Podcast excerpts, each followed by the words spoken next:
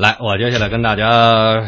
说的这个语录和新闻非常有意思啊！我想问大家一个问题啊，就是无人驾驶汽车是不是必须得同时启用？什么意思？就是一夜之间，北京所有的车都得换成无人驾驶汽车，它才能够开始进入到一个无人驾驶的时代，而不能采用无人和有人混行的这样的一种模式，否则的话会出大麻烦。那我给您带来这条语录是这么说的：他们得。学会适度强硬，这个他们就是 Google 的无人驾驶汽车。而什么叫做适度，取决于不同的文化。说这话的是加州圣迭戈大学分校的设计实验室的主任，叫做唐纳德诺曼。这条语录来自于九月二号的《纽约时报》，题目叫做“人类是 Google 无人驾驶汽车的天敌”。这个《纽约时报》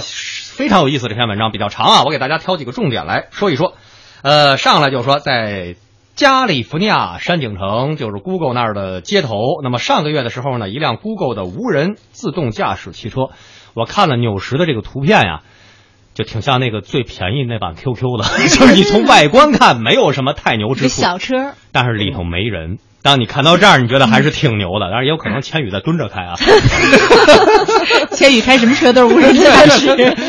那还能开得很快。当一辆呃，当 Google 一辆无人驾驶汽车。走到人行横道前面的时候，他像设想的那样，就是离人行横道大概还有四五米的时候，有一个行人要过人行横道，这个 Google 的无人驾驶汽车，它就自动启动了刹车模式，车要让人啊，这没什么可废话的，停那儿了，哎，啪一下停住之后，咣被追尾了，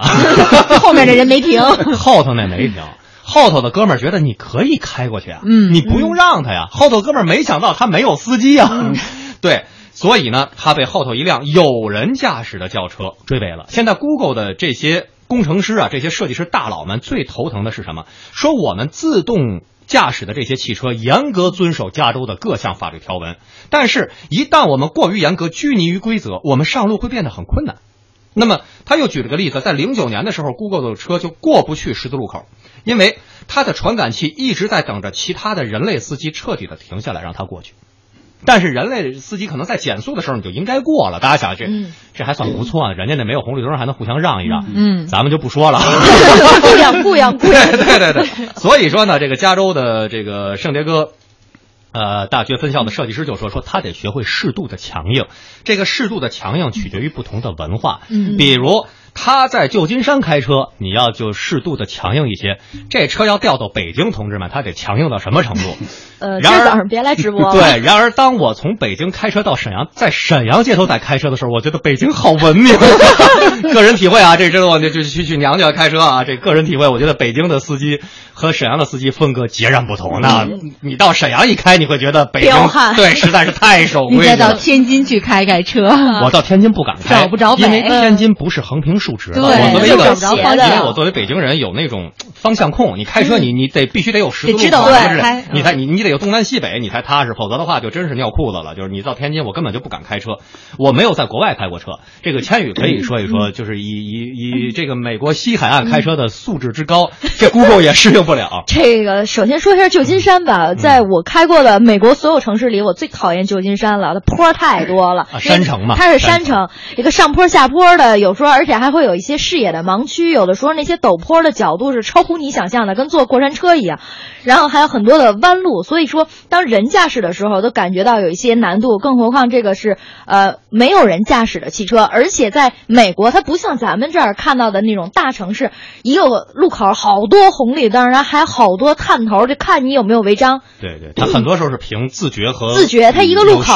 不管是大的路口或小的路口，它就给你画一线儿，然后竖一个红色的 stop。的那个标志，然后几个车到了路口以后，咱们四个人互相礼让，谁先到路口谁先过。那么很可能就发生这个先呃先到的人，或者是后这几个人里的发现没有完全停车，只是我等你过去了，然后一脚油就过去了。对。那么这个 Google 的汽车，它的那个计算状态是你完全停止，就像刚才我跟你说的，它可能对方的车是咕样咕样咕样，或者是蠕动蠕动蠕动，一档一档往前走呢，等于是。对，他就没有办法判断，他判断不出对方意图。对，所以我在还想，我昨天看到这条新闻，我还在想，就 Google 的这个小 QQ 啊，嗯，然后他要在北京开的话，遇到强行加塞儿的并线的，他该怎么办？他就你怎么处理？你要急刹的话，后头就撞上了。但是他一直会在那儿 P 档。我个人认为他或者我觉得就可能他要在北京三环上开一会儿，可能呼就冒烟了，这车就死机了。